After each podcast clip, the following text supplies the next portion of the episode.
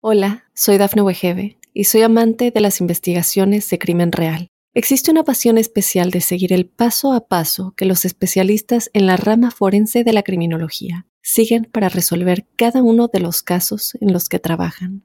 Si tú, como yo, eres una de las personas que encuentran fascinante escuchar este tipo de investigaciones, te invito a escuchar el podcast Trazos Criminales con la experta en perfilación criminal, Laura Quiñones Orquiza en tu plataforma de audio favorita. Estas son las informaciones más importantes del momento.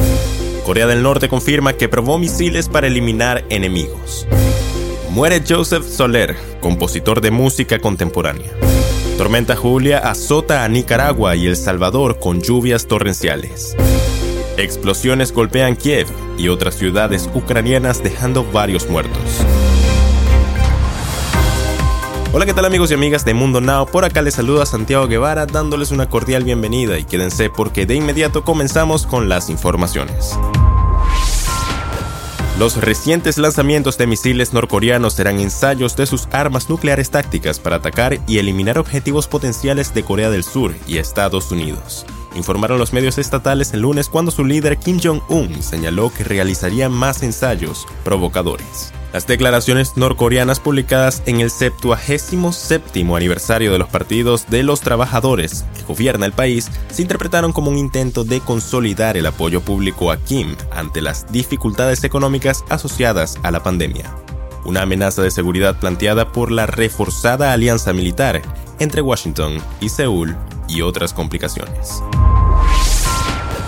El compositor, escritor, pensador y teórico de la música Joseph Soler ha fallecido esta mañana del domingo a los 87 años, dejando como legado una increíble obra que incluye casi una veintena de óperas. Había escrito un millar de piezas, aunque apenas una quinta parte llegaron a editarse. Considerado como uno de los autores más importantes de la música contemporánea en España y figura fundamental de la generación del 51, Soler era un sabio intemperante que apuntaba la mística y la estética en su creación, tanto en la composición como en su importante producción como ensayista.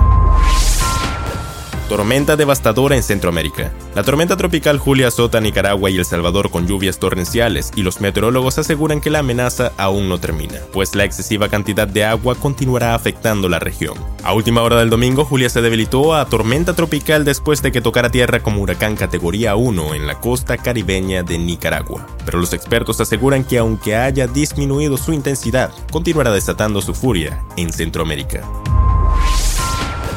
El ejército ruso lanzó el lunes 10 de octubre por la mañana un aluvión de ataques contra ciudades ucranianas y golpeó objetivos civiles como el centro de la capital, Kiev, donde murieron al menos 8 personas, de acuerdo con The Associated Press. El presidente de Rusia, Vladimir Putin, dijo más tarde que los ataques a Ucrania eran una respuesta a los actos terroristas de Kiev, como un ataque a un puente en Crimea. El intenso ataque se prolongó durante horas y marcaba una repentina escalada militar de Moscú.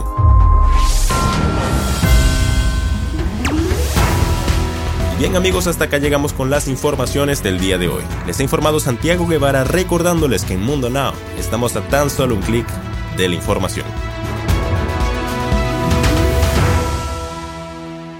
Hola, soy Dafne Wegebe y soy amante de las investigaciones de crimen real. Existe una pasión especial de seguir el paso a paso que los especialistas en la rama forense de la criminología siguen para resolver cada uno de los casos en los que trabajan.